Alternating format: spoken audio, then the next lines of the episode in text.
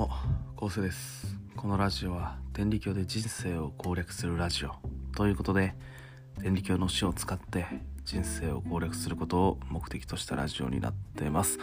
はい、今日もよろしくお願いします。えー、今日はですね、ご主語がないと思ってしまうことの、あの、愚かさっていう、まあそういうことで話していきたいと思うんですけど、あの、先日ですね、すごい面白い話を聞いて、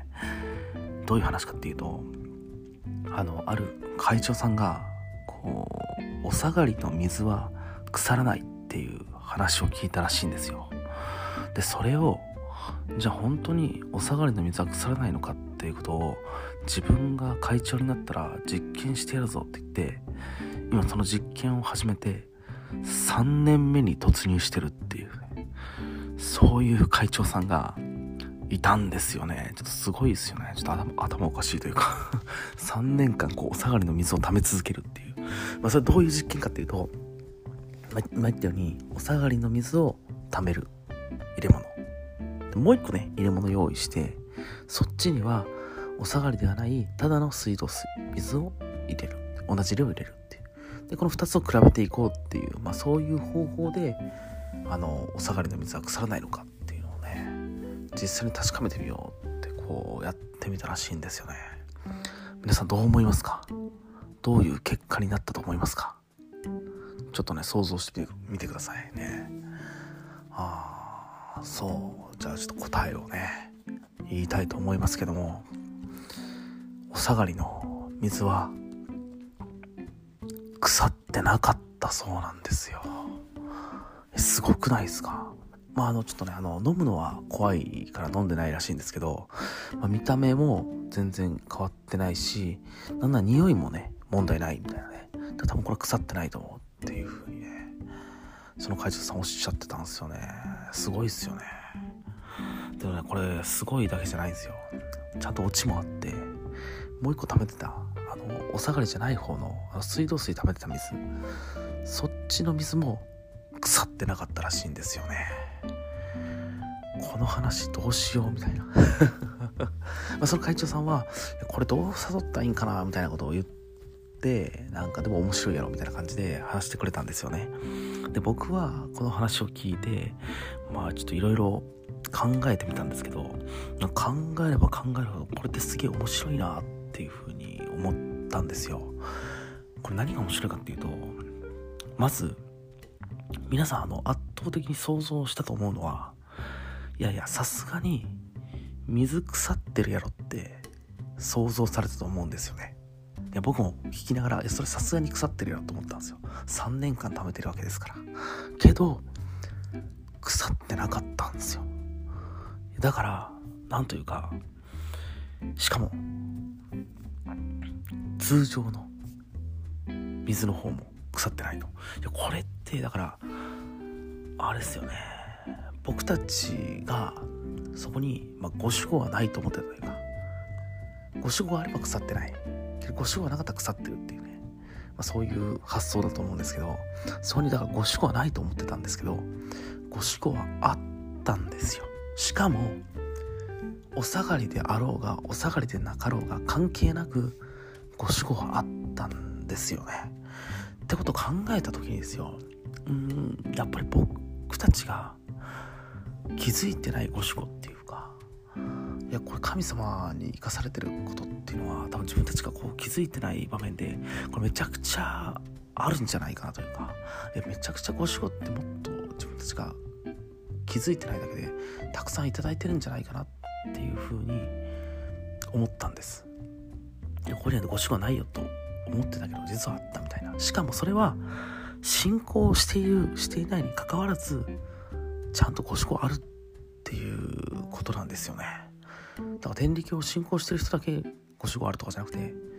天理教を信仰してる人だけ多めにご主語があるとかそんなんでもなくて天理教を信仰していようが信仰してなかろうがご主語は平等にあるんですよ。神様からちゃんとなんか値をいただいてるっていうどの人間も全人類みんないただいてるんですよね。うん。でその中で実は気づけてないものがいっぱいあるんじゃないかみたいなね。っていうことがあるって思った時にじゃあこれ進行することに意味はないのかというかで進行してなくてもご指導いただいてるんだったら進行することにじゃあ意味ないんじゃないか。進行しなくてもご指導いただいてるじゃんみたいな。って思うんですけどやっぱりそこには意味があって多分進行しているからこそそのご守護に気づけるというかそのご守護をちゃんと受け取れるっていう側面があると思うんですよ。例えばさっきの会長さんの例で言うとさっきの会長さんあの怖くて飲めなかったって言ったと思うんですけど多分怖くて飲めなかったってことは多分飲んだら腹壊すんですよ絶対に。けどもし会長さんが「この水本当に腐ってない？飲んでみよう。飲んで大丈夫やった。すごい」ってもし最初にやってたら多分その水飲めてるとですよね。つまりここには本当にあの心通りの世界があるというか、まさにあの最初ねあの帯許しいただいた時もあの